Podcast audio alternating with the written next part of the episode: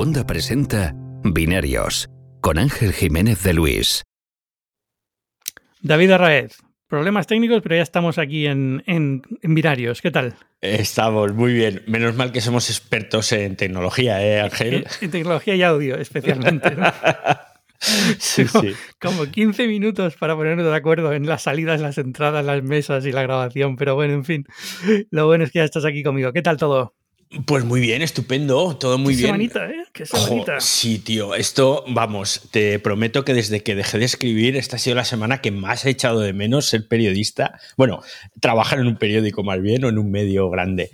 Es, a mí me ha, me ha, pillado muy tangencialmente porque estos temas en, en, los grandes diarios siempre hay rencillas entre secciones, ¿no? Y esto es más empresarial que tecnología, entonces lo ha llevado sobre todo eh, empresa, ¿no? Claro. Pero bueno, eh, evidentemente hablamos de Twitter y de la compra de Twitter por parte de los Musk, o de la, la, oferta de compra por Twitter, hablaremos de esto, porque comprar no ha comprado nada todavía. Pero, pero bueno, es que menuda saga, menuda, menuda telenovela de, no sé, llevamos ya tres semanas, cuatro semanas, he perdido la noción del tiempo con esto. Pues sí, bueno, desde el 4 de abril que anunció que había comprado aquel 9,2%, 2.900 millones. Pues, pues eso, tres semanas. Tres semanas. ¿Y qué, tres semanas? Eh, eh, voy a, no sé si intentar hacer un resumen rápido para, para, la gente que no lo haya estado siguiendo, porque seguro que se han, se han, enterado de que Elon Musk quiere comprar Twitter, pero a lo mejor no saben cuál ha sido el proceso. Compró el 9% de Twitter como un accionista minoritario, dijo que era un accionista pasivo y que no quería hacer nada especialmente grave, es decir, él solo quería invertir en la empresa pensando que era una buena empresa y demás. Se subió, se subió, se subió. Eh, le ofrecieron un puesto en el consejo, pero el consejo, el puesto en el consejo eh, viene con, con, la condición de que no puedes tener más de un 14,9% de la compañía. Y, dijo que no, que lo que quería ahora era ser un inversor activo y comprar toda la compañía. Y ahí sí ha estado las últimas tres semanas negociando con la oferta 44 mil millones de dólares que va a pagar, 44 mil y pico. Eh, yo no lo sé cómo definir esto, tío. Para mí es como un, una crisis de la mediana edad, pero, pero, pero nivel Dios. O sea, es, es, hay, hay, que estar como una cabra para comprarte esta empresa que no da dinero. Literalmente es una empresa que a mala espera sobrevive y, y, no sé por qué, porque es que además, ahora hablaremos de esto con detalle, pero todas estas ideas que tiene son como muy peregrinas, no tiene ni pies ni cabeza, no le veo una persona capacitada para hacer esto, es decir, seguro es un tío muy inteligente, pero no le veo muy capacitado para, para llevar una red social. Entonces, no sé, no sé, estoy como, como en shock, porque hasta la semana pasada yo hubiera dicho que esto no salía adelante, porque parecía que no iba a salir. No, no, y de hecho yo una hora antes de que se hiciera, se confirmara la noticia, yo estaba diciendo que no iba a salir adelante. O sea, yo empecé el espacio el lunes, el día de autos, diciendo que esto no iba a pasar. Es que no tenía pinta. Vamos a ver, cuando él presenta la primera oferta de, de compra a la, a la Junta, le dice, oye, quiero comprar el 100% de la empresa a un precio de acción de 54,20 dólares, que es un precio de coña porque lleva el 420, jajaja, ja, ja, y, entonces son 44 mil millones, pero tienes que vender toda la empresa. Lo primero que hace la Junta es decir, píldora envenenada, que es esto que hacen ellos, que es, de, es una herramienta que hay desde los años 80, es una herramienta legal para protegerte de una, de una, de una adquisición hostil, ¿no? Y lo implementan y el fin de semana se ponen a hablar con él y aceptan la compra. Es como decir, pero ¿para qué te pones a, a, implementar lo otro si vas a dejar que te compre igual, no? Es un poco absurdo. Es, es muy absurdo, pero ya sabes ese dicho tan castizo que, que habla del dinero y de que por el dinero pierdes el, el oremus cualquiera. A ver, es que es mucha pasta, Ángel. Tú piensas que Twitter desde noviembre del año pasado que no había estado ni cerca de los 50, 51 dólares la acción y de repente te llegan con 54,20. Es que de hecho el 3 de abril, el día antes de que se confirmara todo, habían cerrado, perdón, el 3 de abril es el día antes de que se anuncie la compra de ese 9,2% y estaba la acción a 39 dólares. Entonces, sí, claro. sí, sí, sí, A ver, es un buen, es un buen precio. El, el, lo que dices he invertido en Twitter, evidentemente cuando lo más invierte en Twitter, el precio de Twitter se dispara. Em, y luego el precio de compra, digamos, es más adelante, pero así es un premio muy bueno, ¿vale? Sí, evidentemente. La acción de Twitter, eh, de Twitter llegado a estar en torno a 70 dólares alguna vez, pero eh, eso eran los buenos tiempos cuando, cuando, todavía cuando, todavía perdía mucho dinero y cuando las empresas pierden mucho dinero son muy exitosas en Silicon Valley. Entonces eh, tenía esa valoración de, bueno, perdemos un montón de dinero, eso quiere decir que estamos creciendo mucho y pues, valemos mucho, ¿no? La matemática de Silicon Valley, que es un poco extraña. Pero desde 2019 que empezó a dar beneficios muy poquitos, es decir, Twitter da cientos de millones al año de beneficio que parece que, oye, cualquiera se queda con 120 millones de, de, beneficio, ¿no? Pero para una empresa del tamaño de Twitter es muy poco dinero. Eh, pues eh, ahí es cuando ya empieza a tener un poco una dosis de realidad la acción y empiezan a decir, no, y esta empresa no vale 70 dólares por acción, vale 30 y algo o vale lo que sea, ¿no? El, premium es muy bueno, o sea, yo lo entiendo, esto sería una oferta de adquisición normal de cualquier, de cualquier persona, pero viniendo de Elon Musk es donde la cosa se complica un poco. No sé, todavía, ya digo, todavía no estoy seguro de que esto vaya a terminar con Elon Musk de, dueño de Twitter, porque queda todavía como fácilmente seis meses de negociaciones, bueno, negociaciones no tanto, pero bueno, tiene que votar los accionistas, eh, a ver cuándo es la votación, tiene que hacer todo el trámite legal, eh, porque es una empresa que es pública, que utiliza públicamente, salirse del mercado lleva toda una serie de trámites que tienes que hacer con la SEC, con los organismos reguladores y demás, ¿no? Entonces, no estoy del todo seguro que de aquí a ese momento a Elon Musk no se le cruce el cable por alguna otra razón y decida que no siga adelante. Yo no le veo echándose atrás, ¿eh? después de todo el pollo que ha montado, porque es que además no tenemos que olvidar por qué empieza todo este lío por el rollo de la supuesta falta de libertad de expresión. Entonces, después de que ha montado el Cristo que ha montado, la gente tirándose los platos a la cabeza, que sí, que no, que si Trump, que si no sé qué, Jack Dorsey por en medio también metiendo cizaña. Ojo, que yo veo a Jack Dorsey volviendo, ¿eh? De puede ser. Y, vamos a ver, o sea, él, em, ahora mismo Elon Musk, digamos, consiguió financiación para comprar, para comprar estos 44 mil millones de dólares que necesita para comprar la, la compañía. Elon Musk es el hombre más rico de la Tierra, tiene como 300 mil millones de dólares, pero no los tiene. Es decir, eso es lo que se calcula que es su fortuna porque es lo que tiene de acciones de Tesla, que valen mucho dinero. Eh, evidentemente, si quiere tener ese dinero, disponer de él, tiene que vender acciones de Tesla o en este caso endeudarse, pues ha ido a un banco y ha pedido préstamo con las acciones como colateral. Ha costado, digamos, llegar a ese, a ese tener 44 mil millones que puede usar, que no son solamente teóricos, eh, para comprar esto. Pero él dice que no descarta dar opción a que algunos accionistas se mantengan si quieren mantenerse. Él dice que quiere el 100%, pero más o menos esta semana ha dado a entender que estaría dispuesto a que alguien más, si quiere participar, participe. Así que lo mismo si veo a Jack Dorsey volviendo, es decir, le dice, oye, mira, tú quédate de, CEO, aunque la compañía sea mía, te quedas tú de, controlando todo y ya está, ¿no? Dorsey se fue en unas condiciones un poco extrañas de Twitter, pero, pero bueno, ahí sigue teniendo su participación. Creo que si las vende al precio que le paga más son casi un mil millones de dólares.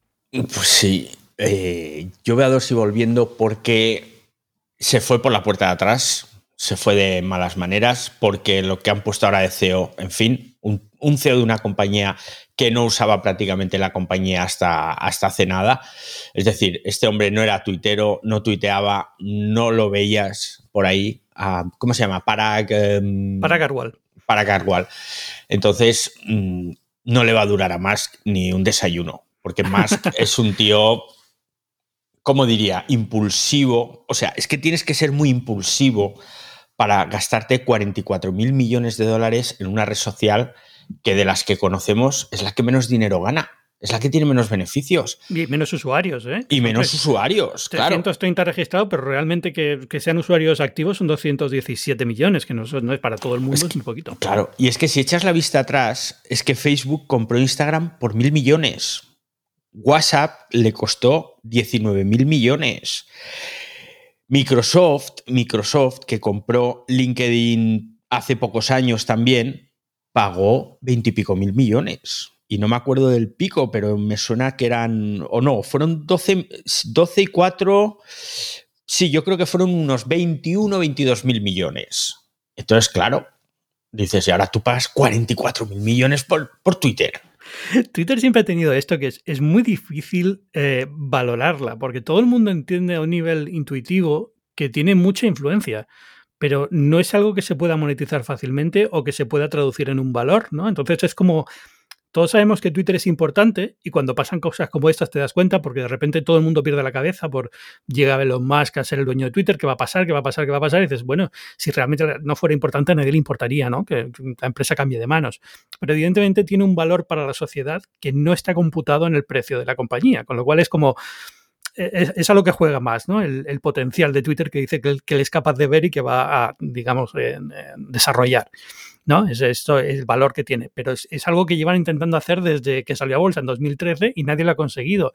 Y esto de, de Paragarwal, pues hombre, es raro, pero no es tan raro en la historia de Twitter. Es decir, Jack Dorsey es el único que realmente tuiteaba, digamos, de forma, de forma continua. Los otros fundadores tampoco, ni Costello ni, ni Evans, estaban muy en, tema de Twitter, ni tuiteaban muy a menudo. Es decir, siempre ha sido un poco, un poco gracioso porque es como la red social que, que la propia gente que está detrás no la, no la utilizan, ¿no? Em, pero yo es que a lo mejor esta es la parte buena, ¿no? Porque, porque lo que me da miedo es lo que tú dices, este tío es muy volátil. Sí, es muy volátil. Lo que pasa, a ver, yo ahora mismo, perdón, yo estoy en una situación de amor, odio una situación agridulce, porque yo que soy muy tuitero, es la red social que más utilizo, la que más me gusta, la que me es más útil, amo Twitter. Entonces me encuentro con un tipo que es también muy tuitero, que ama también esta red social, porque lo ha demostrado muchas veces a través de las cosas que ha anunciado precisamente a través de Twitter, pero que a veces se le, se le funden los plomos y hace barbaridades. Lo que, lo que ha estado haciendo en los últimos años con especulando claramente con criptomonedas, o sea, es que te da miedo porque dices, joder, ¿y si está haciendo lo mismo en Twitter? Es que es la típica persona a la que no le darías un megáfono, ¿no? Y le estás dando el mayor megáfono de la Tierra. Entonces es un poco, es un poco preocupante por eso. Es decir, eh, lo hemos visto en los últimos dos o tres días cuando la ha tomado con la abogada esta de eh, Villaya de Gade, que es la abogada de, Twitter, ¿no? La abogada principal de Twitter, que es un poco la que también actúa como el compás moral de la compañía y la que toma las decisiones cuando hay que censurar un medio, cuando hay que eh, censurar. Vamos a, vamos a hablar sin tampoco de censurar, ¿no? Es, es lo normal en una red social. Hay cosas se pueden publicar, entonces Twitter tiene sus criterios y ahora entramos en el tema de la libertad de expresión. Pero bueno, esta digamos que es la responsable. No la que toma la decisión necesariamente, pero la responsable. Pues eh, Elon Musk la ha cogido con ella y en dos días la ha fundido. Pero la ha fundido hasta el punto que, claro, cada vez que este hombre tuitea, tiene a 50.000 subnormales detrás acosando, acosando, acosando. Y claro, es, no es lo normal para alguien que me da mucho miedo este tío dirigiendo Twitter, porque cada vez que diga algo va a tener a este ejército de idiotas detrás y de verdad lo digo con muchísimo cariño, son todos subnormales. O sea, es que no todos, evidentemente tiene millones de seguidores, muchos eran muy normales, yo les sigo, o sea, no me considero tonto. sí, sí, yo también. Pero tiene, tiene ese pequeño sector de, usuarios idiotas que piensan que les va a dar una palmadita en la espalda o algo, que le van haciendo los recados y que, un poco, que son un poco matones, ¿no? Entonces me, me preocupa ese, esa dinámica que él explota muy bien y que luego se defiende con que, si es Asperger y que se no sé qué, pero que evidentemente sabe que tiene ese poder y lo utiliza cuando quiere. Con la SEC, con cada vez que ha tenido un problema, él sabe que si protesta en Twitter, muchísimos usuarios van a ponerse detrás y van a acosar al que él diga y van a, tumbar al que él diga, ¿no? Entonces eso es lo que me preocupa un poco de, ver a Elon Musk en una posición de control dentro de Twitter. Yo creo que eso es lo que nos está preocupando a todos y en contraposición tenemos esa brillantez que ha demostrado en empresas como Tesla o como SpaceX de decir, ostras, lo que ha conseguido sacar adelante, algo por lo que muchos no daban un duro, el caso más claro es Tesla. Tesla al principio, bueno, más allá del hecho de que mintieron, engañaron, falsificaron libros contables y todo eso, pero es cierto que consiguió sacarla adelante. Entonces, pequeñas. Sí, mm, cosas sin importancia. no, pero te entiendo, no, es cierto. Y tiene, tiene ese punto de genio, ¿no? De decir, de que a lo mejor es verdad que llega a Twitter y ha visto algo que, el, que Twitter por inacción, por ser una empresa pública, por ser una empresa tan compleja en la que eh, al final ha acabado mezclados tantos intereses, es muy difícil mover por, por la presión que tiene de políticos, de medios de comunicación, de, la propia sociedad, y entonces hace falta alguien decisivo como más que dice, a mí me da igual igual, voy a hacer lo que yo quiera, ¿no? Eh, sin importarme lo que digan de mí o lo que diga el político de turno o lo que sea, ¿no? Y entonces, eh, en ese sentido, a lo mejor sí que, sí que es capaz de hacer de Twitter una empresa diferente, que sí sea rentable, que sí tenga un, que, que avance a un ritmo muy bueno, aunque yo diría que en los últimos años Twitter ha avanzado muy, muy bien. Eh, muy bien. En herramientas y demás, es decir, pues parece que ya tenían un ritmo cogido y sí, vamos a ver cómo, cómo acaba la cosa, pero bueno, ya tenían un ritmo cogido para temas de herramientas de suscripción, Spaces en tu caso, por ejemplo, que lo conoces y lo usas todos los días. Eh, todo esto lo están haciendo bastante bien. Pero, pero no sé, ya te digo, muy frío me deja todo esto. Estoy como, bueno, no sé, no quiero protestar porque no sé qué va a hacer, pero. sí, a ver si nos cierra la cuenta. Bueno, me cierra la cuenta, me cierra la cuenta de otro lado. Teóricamente no lo va a hacer, al contrario, ¿no? Eso lo que dice él es que él quiere mantener las cuentas abiertas, pero. Eh, entramos ahora, si quieres, en el debate de, de libertad de expresión, pero, pero la, la sensación es esa, que, que, bueno, que sí que lo ha hecho en otras ocasiones con Tesla, con SpaceX, con otras empresas no tanto, Neuralink, Boring Company, bueno, son empresas más, vale, pues estás haciendo túneles muy pequeños, vale, yo lo entiendo muy bien, o sea, va muy rápido porque son túneles pequeños y son fáciles de hacer. son túneles, son la misma tecnología que utilizan todas las tuneladoras, o sea, no hay nada nuevo ni, ni Hyperlink, una chorrada que no va a haber nunca nada, ¿no? Entonces... Eh, el Hyperloop. bueno, Hyperlink, que digo Hyperloop. Hiper, ah, vale. Neuralink. Neuralink, exacto. Neuralink, bueno, pues está bien, quiero decir, algunas cosas están haciendo bien, pero la mayoría de neurólogos dice, bueno, es que los sensores que hay hoy en día también están bien, es decir, lo que está haciendo es un approach diferente, pero no deja de ser algo que todavía le queda muchos años. Y, el Hyperloop, pues que no deja de ser algo que, mira, sintiéndolo mucho, los trenes de alta velocidad son mucho más eficientes y mueven mucho más pasajeros que vayan más lentos. Entonces, eh, sí, tiene, tiene un toque de genio, yo creo que Tesla lo ha hecho espectacularmente bien, lo que tú dices le costó muchísimo, tuvo que tragarse sapos y culebras de todo el mundo, luchar contra una industria muy establecida como la industria automovilística y lo ha conseguido. Es decir, ya Tesla está en un nivel que es autosuficiente, que va expandiéndose, que ya, ya, no, hay, ya no se teme por su muerte como se temía hace cinco años, ¿no? Eh, SpaceX, devolver un cohete a la Tierra después de lanzarlo. Qué tontería, ¿quién va a hacer eso? Lo ha conseguido y es espectacular mm. lo que ha conseguido. Pero Twitter, no sé, no sé. Yo creo que la diferencia va a estar en que Twitter depende no tanto de unos compradores que se compren un coche o de unos compradores también, entre comillas, que compren los servicios que tú das a través de unos cohetes, sino que aquí tienes millones y millones de usuarios que son los que al final mantienen la plataforma, porque esto es una plataforma de contenidos y son los usuarios los que sostienen ese contenido. Según lo que tú vayas haciendo, si la gente empieza a notarse incómoda, a no estar del todo a gusto, pues se te van a pirar. Y se te van a pirar y entonces es el fin de la red social, porque una red social sin sociedad, pues no deja de ser nada, no es nada. Yo lo veo ahí, ya te digo, estoy ahí con el corazón partido. Mm, tengo por un lado buenas vibraciones de que este hombre realmente pueda hacer cosas importantes que no se han hecho hasta ahora y que además se unirían a unos últimos, a un último año y medio que ha sido espectacular para Twitter en cuanto a funcionalidades nuevas, en cuanto a incorporación de servicios que se demandaban y que no existían antes. Twitter en el último año y medio ha crecido mucho en cuanto a atractivo. Nada tiene que ver con el Twitter de 2019, por ejemplo. Entonces, quizás siga en esa línea, pero como tú bien dices, pues igual se lo carga de un plumazo. Y con la excusa a lo mejor de lo de la libertad de expresión, que vamos a ver esto por donde, por donde sale ahí el fuego. Porque va a haber fuego, ¿eh? Evidentemente va a haber fuego, ya lo hay. O sea, ya ha pasado desde que, desde que anunció, ya ha pasado. Eh, y todavía no, ya digo, todavía no tiene la red social, no es dueño de la red social, imagínate. A ver, aquí hay un debate que. Una de las cosas que me preocupa de Elon Musk dirigiendo Twitter, comprando Twitter, es que yo nunca le he visto articular un debate sobre la, libertad de expresión coherente, lógico y maduro. Es decir, tiene una visión súper pueril de lo que es la libertad de expresión que no se sostiene en, a nivel práctico en ningún momento. No sé si es porque yo soy periodista y llevo esto desde que empecé a estudiar la carrera, estudiando libertad de expresión y viendo ejemplos y tal, pero evidentemente es, es, un, es un debate muy difícil, no tiene una solución y este llega con la idea de que hay una solución y él la tiene, ¿no? Entonces eso es lo que, lo que me da muchísimo miedo, porque me hubiera gustado alguien más, más eh, modesto, que, y humilde que hubiera dicho, oye, mira, tema de la libertad de expresión es súper complicado, nadie va a estar nunca contento, es una tensión continua, eh, nunca se va a tomar decisiones 100% correctas siempre, pero voy a intentar hacerlo de forma diferente. Eso para mí es una forma muy honesta de aproximarse al debate. como él viene, me da mucho miedo, porque ayer ya le, ya le pillaron en cuatro o cinco incongruencias. Es decir, dice, no, para mí la libertad de expresión tiene que ser lo que dice la ley. Bueno, ¿la ley de dónde? ¿De qué país? Twitter es una compañía internacional, ¿qué, la ley estadounidense, ¿y qué pasa cuando estás en India? ¿Y qué pasa cuando estás en, en, Alemania?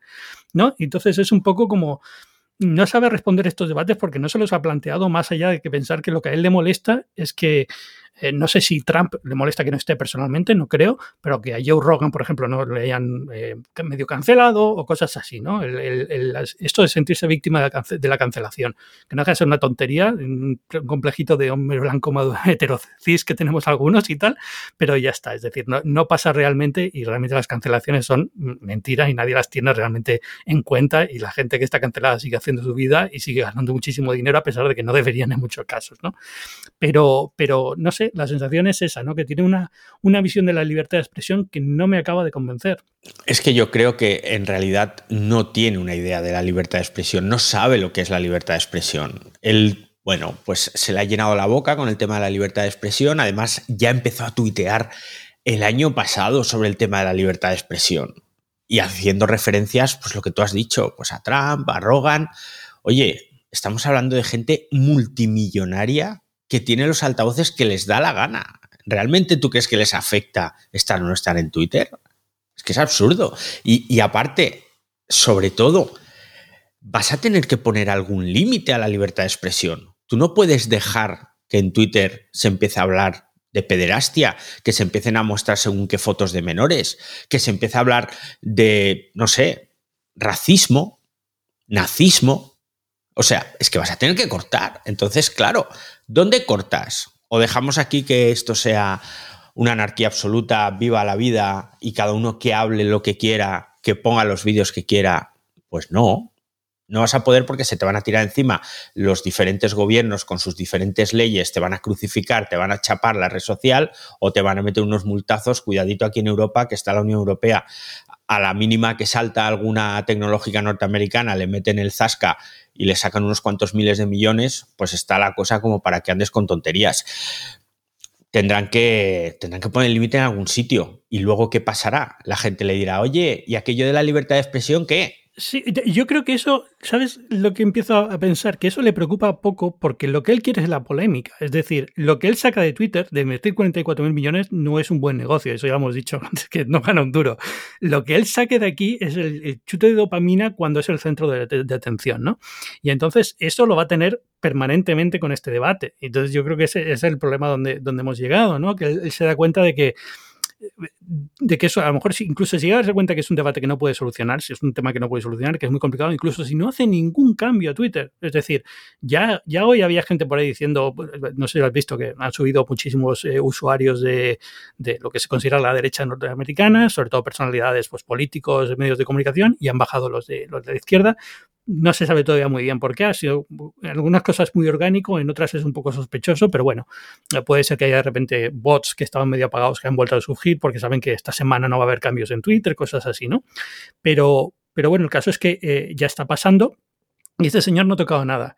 Es que lo mismo acaba con Twitter, llega a Twitter, no toca nada y aún así sigue habiendo este debate y se le disculpa de las cosas y no sé qué, ¿no? Entonces, al final, yo creo que el, mayor beneficio que le podría sacar a Twitter es ese, la sensación de estar siempre en el centro de, la discusión. Y para él la discusión solo pasa aquí, en Twitter, no pasa en ningún otro sitio porque es la única red social a la que presta atención y el único sitio donde se ha hecho un, digamos, un universo personal, ¿no? Es lo que, me, lo que tengo sensación que, está detrás de todo esto. Por eso decía al principio que es como una crisis de la mediana edad eh, financiada con 44 mil millones de dólares. La calderilla. Pero también sobre este tema a mí me llama mucho la atención que sea precisamente este hombre que hable de la libertad de expresión. Un tipo que ha machacado a gente más débil, que les ha acosado el periodista aquel de Associated Press, como era Tom Krisher se llamaba, creo, que hizo una crítica negativa de, pues cuando Tesla llamó a aquellos vehículos, creo que fue en febrero, ¿no? Llamó a vehículos a, fábrica porque había un problema con el sistema de conducción autónoma y el tío pues escribió una crítica al respecto, pues pasa esto, no sé qué, y este lo crucificó en Twitter.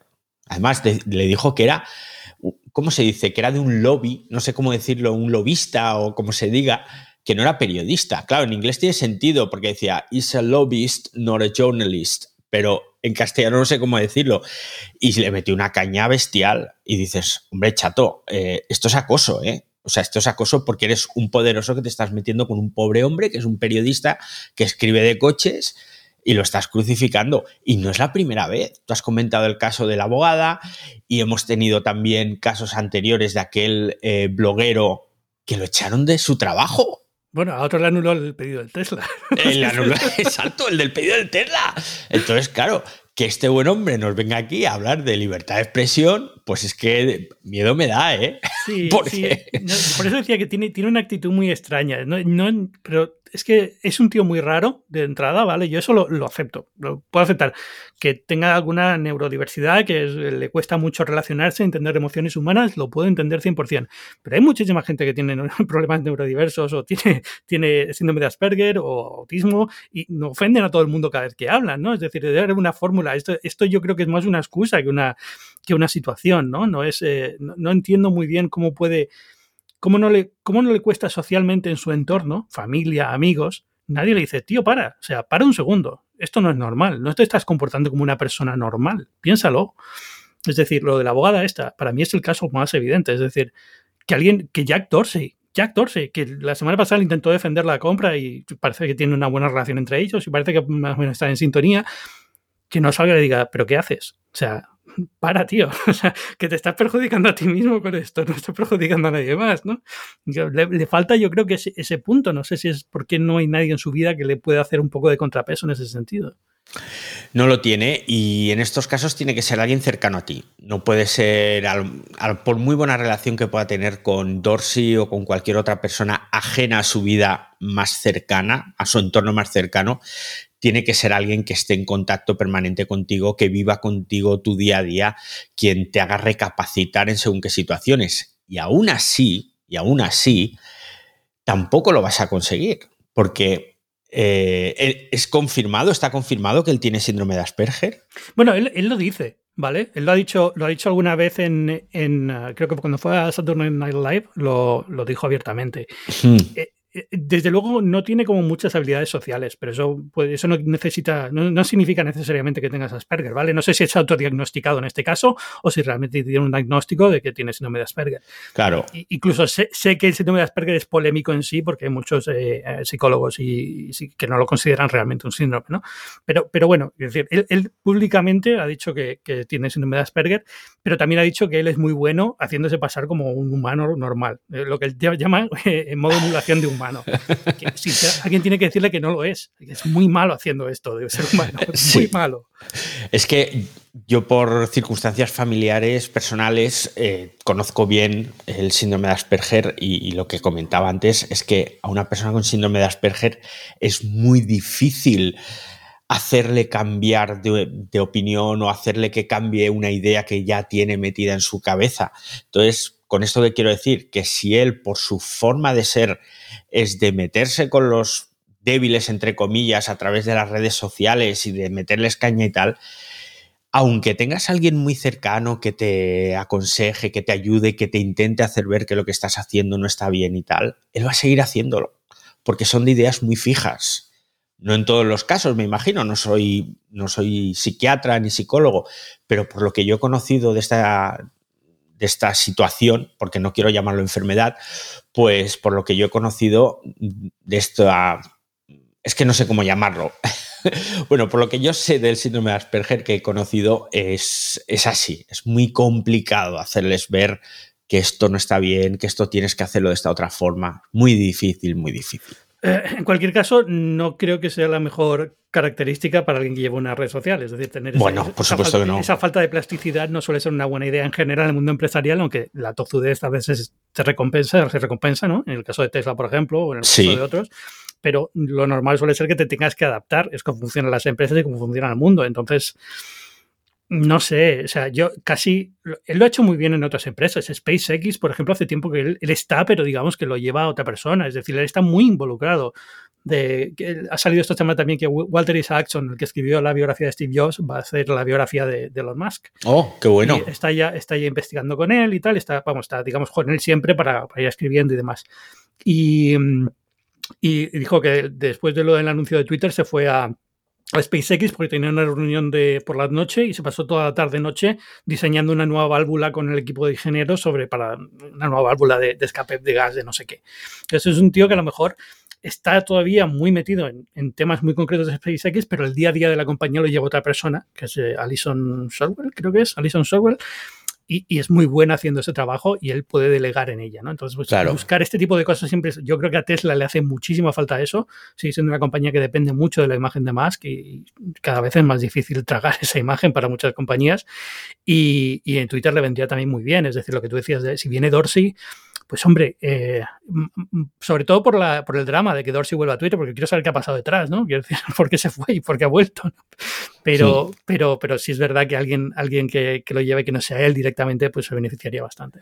Bueno, y no hay que olvidar que más que es programador. Entonces, claro, eh, en cualquier momento este puede coger Twitter y pegarle un meneo y a lo mejor a él se le ocurren funcionalidades nuevas que no, se nos, no nos podemos imaginar ninguno de nosotros. Y oye, a lo mejor dentro de un año o dos Twitter es la bomba y estamos ante una red social que lo cambia todo. Bueno, ha, dicho, ha dicho alguna cosa que me ha gustado. Es decir, por ejemplo, el, parece que tiene muy claro que no quiere bots, eh, siendo él el principal víctima de esto, porque cada vez que escribe un tweet le están cinco bots detrás. Entonces, vamos, el de Jet, no veas. Sí. Entonces, bueno, yo creo que esos bots, digamos, los bots buenos, digamos, por así decirlo, dentro de Twitter, lo que ahora Twitter permite que existan, que son los bots, pues, eh, los de gobierno de alerta, cosas así. Sí. aquí a, Alex Al, amigo Alex. Al amigo Alex. Eh, todos estos bots tienen sentido, son cuentas automatizadas que hacen cosas, ¿no? que hacen cosas que son útiles dentro de la red social. Pero yo digo más los bots que él protesta son estos que, pues, cada vez que él escribe, eh, hay un bot detrás con su misma foto de perfil diciendo que inviertas en criptomonedas o no sé qué, o no sé cuántos, que se lo, ha programado alguien para engañar a la gente pensando que es Elon Musk. Eh, ese tipo de cosas que existen muchísimo y, no quiero decir que sea que existan por negligencia. Yo creo que Twitter, el problema es que no sabemos la cantidad que tiene que haber detrás. Es decir, lo que vemos es solamente la punta del iceberg. O sea, Twitter probablemente se pase el día cancelando cuentas. Lo que pasa es que el volumen es tan grande que siempre se cuelan algunas y acabamos viéndolas, ¿no? Pero hay evidentemente muchísima, muchísima actividad que no es legítima de cuentas automatizadas. Si eso lo quiere quitar, por mí, perfecto. Si quiere meter cosas en Twitter Blue, que es el servicio este de suscripción que yo pago más por... Que yo pago siento, también. He hecho trampas. Por, sí, no, es como estadounidense, ¿no? Sí. Sol, solamente está en Estados Unidos. Eh, a ver, no ofrece mucho, porque lo que te ofrece es cambiar el icono de Twitter, eh, ver los hilos en forma, en, en, digamos, en forma conjunta, que hay millones de servicios para eso. Eh, te ofrece cosas muy tontitas, ¿no? Algunos sí. artículos sin, sin publicidad si lo estás viendo desde el iPhone, pero, pero en general no te ofrecen nada especialmente bueno. Pero ya yo lo, yo lo pago por, porque me siento moralmente obligado a esta red social, la que llevo desde 2007, pues algo le tengo que dar a cambio. sí, y son tres dólares. Son y son dólares al mes. Y todo el beneficio que les saco me merece pagarles. Bueno, pues quiere, quiere darles más herramientas y hacer más cosas que yo creo que eso está bien. Es decir, pues hombre, es evidentemente, pero no es nada que yo creo que la actual dirección de Twitter no vaya a hacer. También yo creo que lo tenían medio pensado de eh, todo este tipo de cosas, ¿no? El botón, la opción de, de, de editar tweets también estaba ya en marcha. Es decir, son cosas sí. que, que, son lógicas y que, que, iban a pasar igualmente.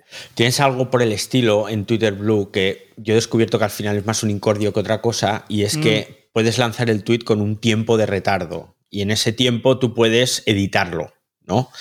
Entonces le dices, bueno, pues yo, por ejemplo, lo he configurado con 60 segundos. Entonces lanzas el tweet y se te queda ahí como en un paso intermedio y de repente ves un fallo o algo y dices, ostras. Entonces le das y entonces te vuelve a abrir el tweet completo, lo editas y lo lanzas de nuevo.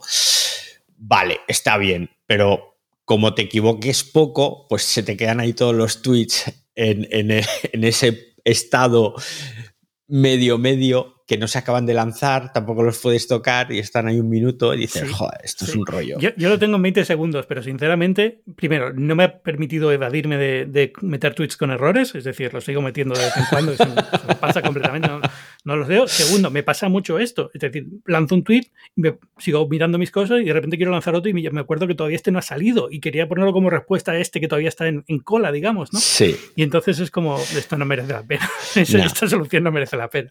Que está bien, que a lo mejor hay gente que le viene bien tenerlo, pero para mí, por ejemplo, no merece la pena. Lo que sí me vendría bien sería editar. Pero bueno, vamos a ver cómo queda eso en principio. Lo de editar lo es un pronto. pollo. Hmm, lo de editar es un pollo porque la gente está a favor, otros, bueno, mucha gente está a favor, pero es cierto que pierdes un poco la quinta esencia de Twitter, porque para editar ya tienes todas las otras redes sociales y esta parte de su gracia era en e, ese esa excitación, ¿no? Al poner un tuit, ¡ay, me he equivocado! Y tenías que borrarlo enseguida, o bueno, no sé. Sí, yo, pero yo entiendo que lo quieran poner. Al final es una, una, cosa que hace falta, eh, porque tienes fallos de ortografía, porque te has equivocado en algo. Hay una herramienta que me encantaría ver también que es reordenar hilos, que es que es una cosa muy tonta, pero cuando estás haciendo un hilo y de repente te equivocas y lo pones como una, una rama de, de mismo tweet salen dos ramas, ya el hilo se te ha roto y no hay forma de ah, decir, no, no, este tweet ponlo detrás de este ahora, ¿no? Y que te lo reordene. Pero cosas así que son. Pero, eh, pero, edición yo creo que no es difícil. Es decir, yo entiendo el miedo. Es decir, hacerlo, hacerlo bien es complicado, ¿vale? Y se están tomando su tiempo para hacerlo bien. Y a lo mejor no les sale bien, pero bueno, digamos, no, lo han puesto así muy a lo tonto. Se lo están pensando bastante, porque evidentemente los retweets, eh, los tweets embedidos en páginas web y tal, pues tienen sus problemas cuando tienes una, herramienta de edición, porque lo que tú has dicho antes lo puedes cambiar por completo y la persona que te ha favoriteado un tweet o te ha retuiteado hmm. ahora está diciendo lo contrario o algo diferente a lo que originalmente le gustaba o quería, quería expandir. Aquí, en, una, precisamente en un espacio, en un Twitter Spaces sobre, con desarrolladores, comentaron que una de las opciones que estaban contemplando a la hora de editar los tweets era que te saliera un aviso y que el tweet original siempre estuviera disponible. O sea, que tú ves en tu timeline el tweet editado, pero tienes como una especie de alerta que te dice este tweet ha sido editado y que haciendo clic ahí te aparezca el tweet original. Esta a mí me parece una solución muy inteligente, la verdad, porque así pues puedes evitar lo que tú estás diciendo, ¿no? Que yo hago un fab o hago un retweet a una publicación y luego resulta que la cambian totalmente, que es totalmente lo opuesto a lo que ponía originariamente y yo pues David Arraez o tú, Ángel Jiménez o quien sea, pues quedas mal, porque a lo mejor tú no quieres apoyar ese segundo mensaje, ¿no? Y sobre el tema de los hilos, esto de poder reorganizarlos no tiene que ser muy complicado hacer, porque en Metricool, que es una herramienta de gestión de, de redes sociales, de programación y tal, una de las últimas cosas que incorporaron fueron los hilos programados, o sea, tú puedes programar hilos y puedes reorganizar los tweets. Entonces, si lo puedes hacer en Metricool y encima programarlos, me imagino que en Twitter lo podrán hacer, digo yo. técnicamente es posible. Eh, yo creo que es más una cuestión de. Ah, primero, no lo sé. Es decir, eh, a lo mejor un ingeniero me está escuchando de Twitter y dice: Este tío es un normal, no sabes la cantidad de trabajo que supone hacer eso. diciendo, no, debe ser fácil. No, pero, entiéndeme, eh, entiendo a nivel intuitivo, por lo que sé de programación y lo que sé de cómo funciona Twitter y demás, pues imagino que no es muy complicado porque simplemente la base de datos, decir, bueno, este tweet ahora va como respuesta a este otro tweet. Y ya está. Antes iba como respuesta a este, ahora va como respuesta a este, ¿no? pero es verdad que a lo mejor es complicado de implementar, no es una cosa que sea eh, una imperiosa necesidad. Los que usamos y lo somos un subsector de los usuarios de Twitter y los que lo usamos de forma eh, muy a menudo somos menos y los que cometemos errores de estos a lo mejor somos todavía mucho menos, con lo cual no, merece la pena comparado con otras cosas que tienen prioridad, ¿no? Entonces, sí, sí. ingeniería de Twitter. Pero, pero vamos, a mí me encantaría, por ejemplo, una herramienta así, sería fantástico para mí, porque meto mucho la pata con los hilos. Con, con, estoy en un evento de Apple, ¿vale? Por ejemplo, bueno, cuando iba a eventos de Apple. Sí, cuando íbamos. Cuando íbamos a eventos de Apple. Y, me, y lo tipo que estás tuiteando lo que va pasando y de repente en una de estas se te va y haces la continuación del hilo por otro tweet que era anterior al último. Y ahí se, te, rompe completamente el hilo. Es como, bueno, es un poco, poco estúpido, no puedes arreglarlo, ¿no? Eso me parece como fácil. Tengo te quiero hacer una pregunta que me plantearon el otro día y yo me quedé como muy loco.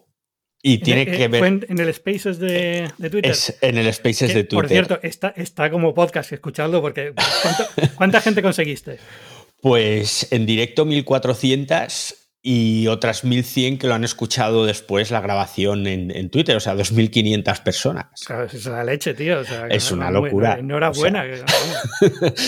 a ver, que yo no soy la NASA con tres astronautas que te juntan allá 5.000 oyentes de golpe que dices, wow, no, no, oye, que soy un pobre periodista.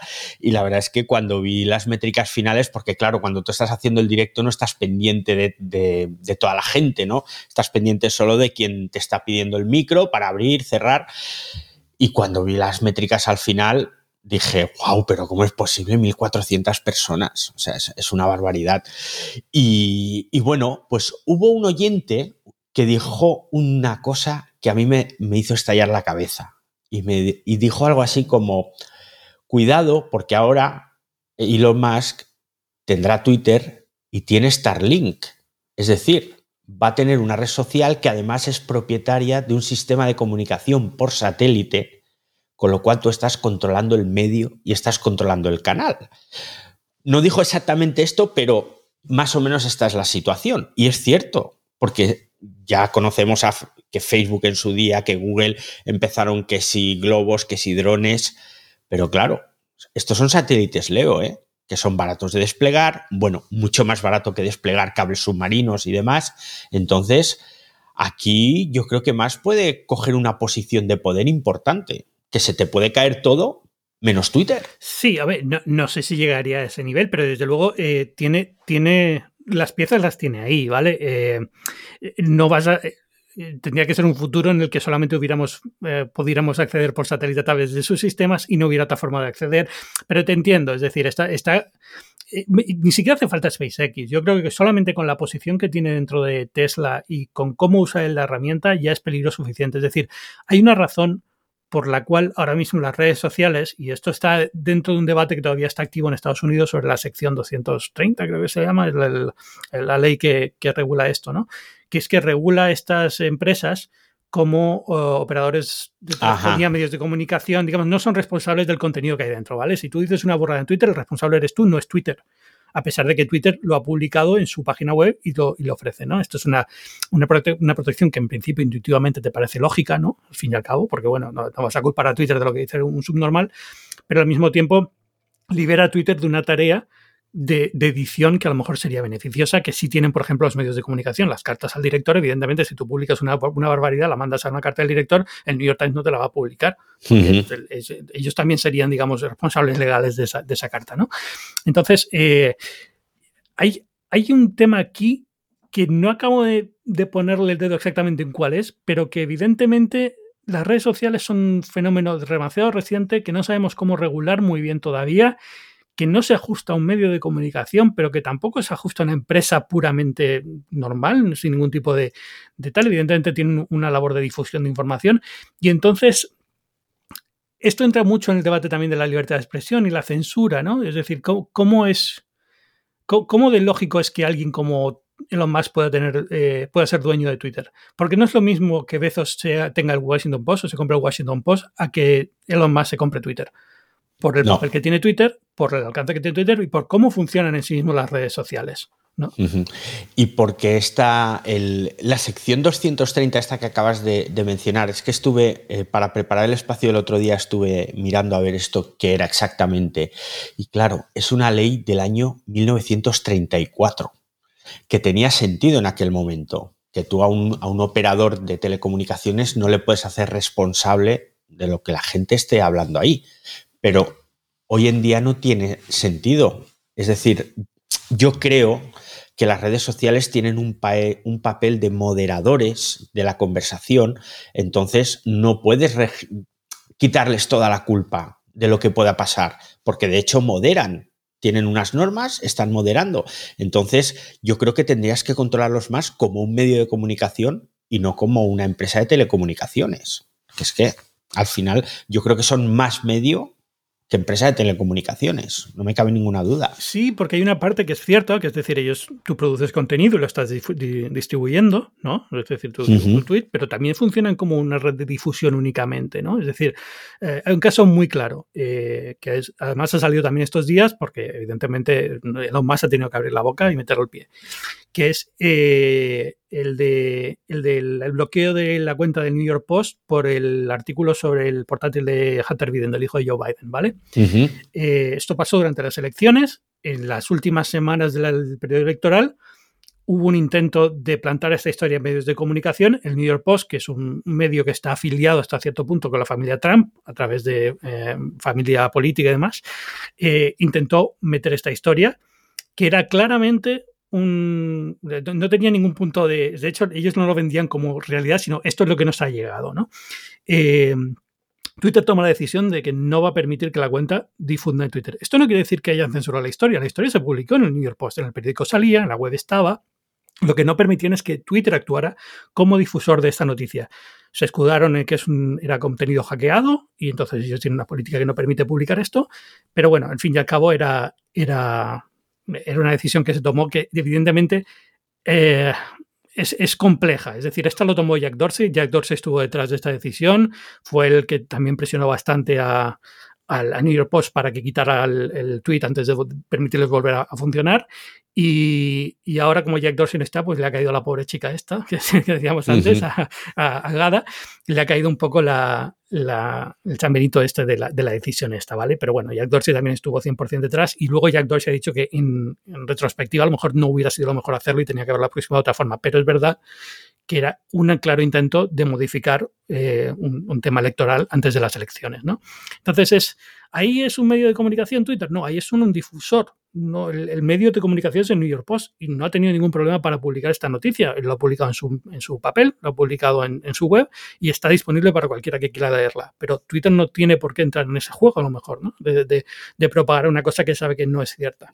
Precisamente por eso, por el hecho de que ellos son responsables de los contenidos que se están vertiendo en su red social, no tiene sentido que se aplique la sección 230 para regularlos. Entonces, o una de dos, o, modifican esa sección 230, que como te digo es del año 34, 1934, o sea, dentro de nada tendrá 100 años, o la modifican o le ponen otro tipo de, de leyes que tengan relación, porque por ejemplo aquí en Europa no es así. Aquí en Europa la red social es responsable de lo que se publica en la red social. Si de repente empieza a haber fotos de pederastia y tú no haces nada para, borrarlas, se te cae el pelo.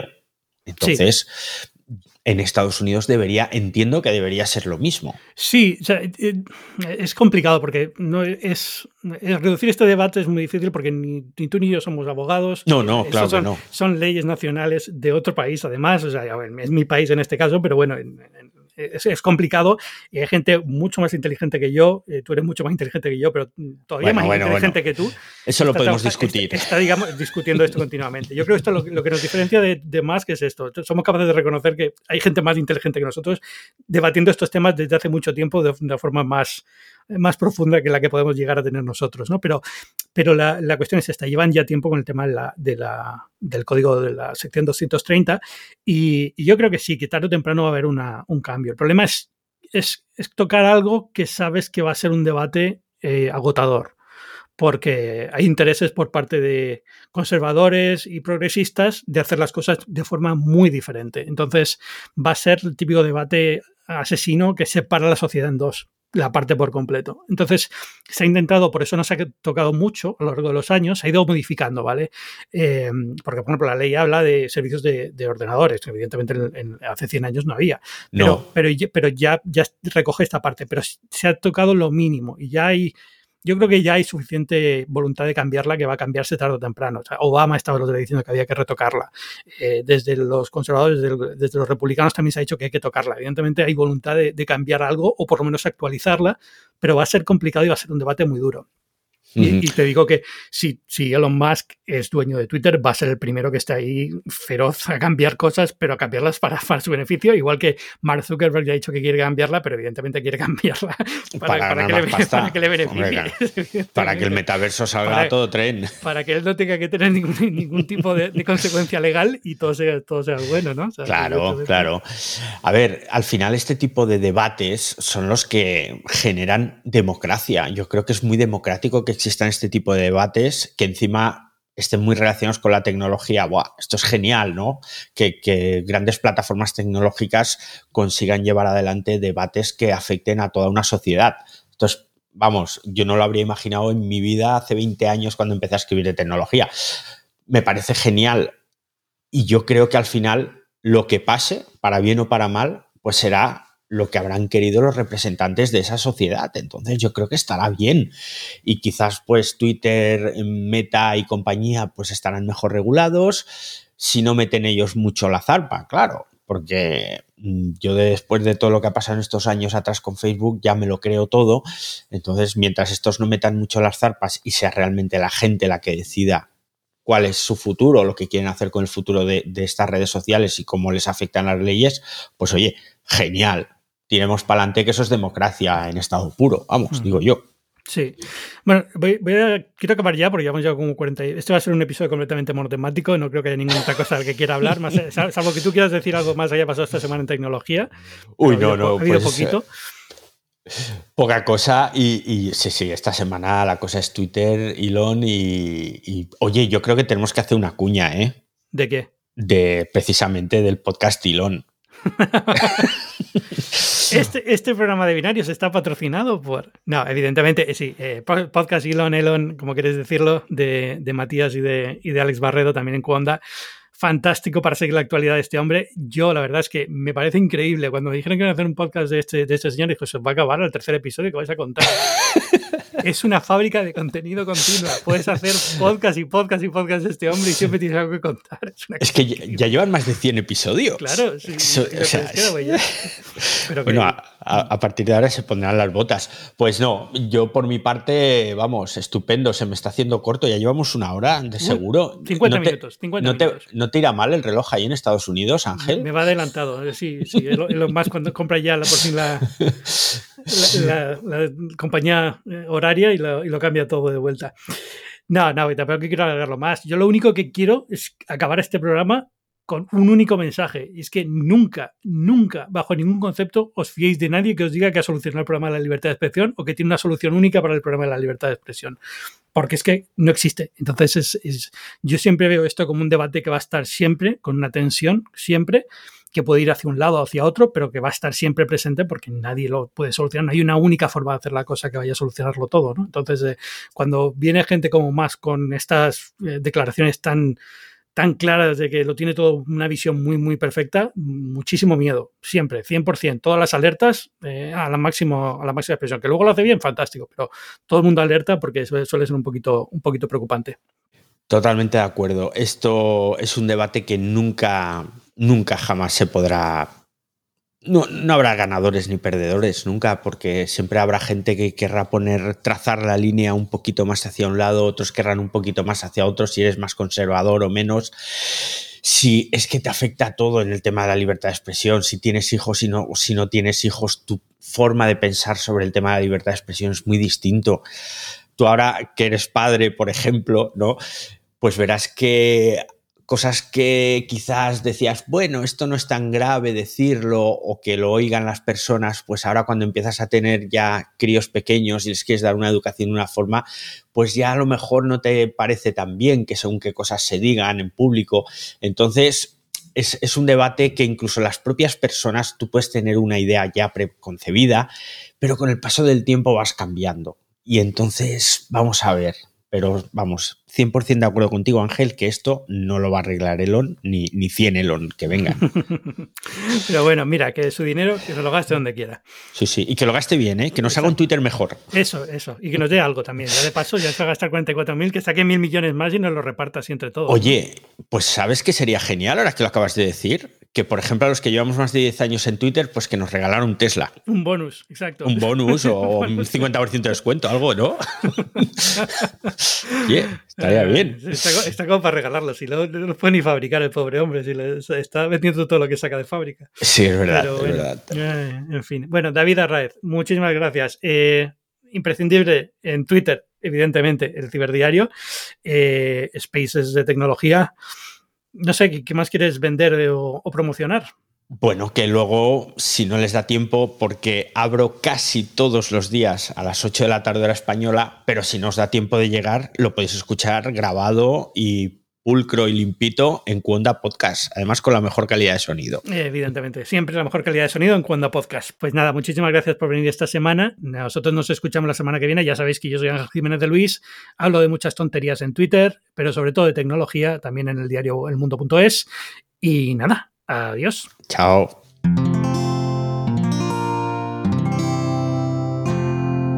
Puedes escuchar más capítulos de este podcast y de todos los que pertenecen a la comunidad Cuonda en cuonda.com.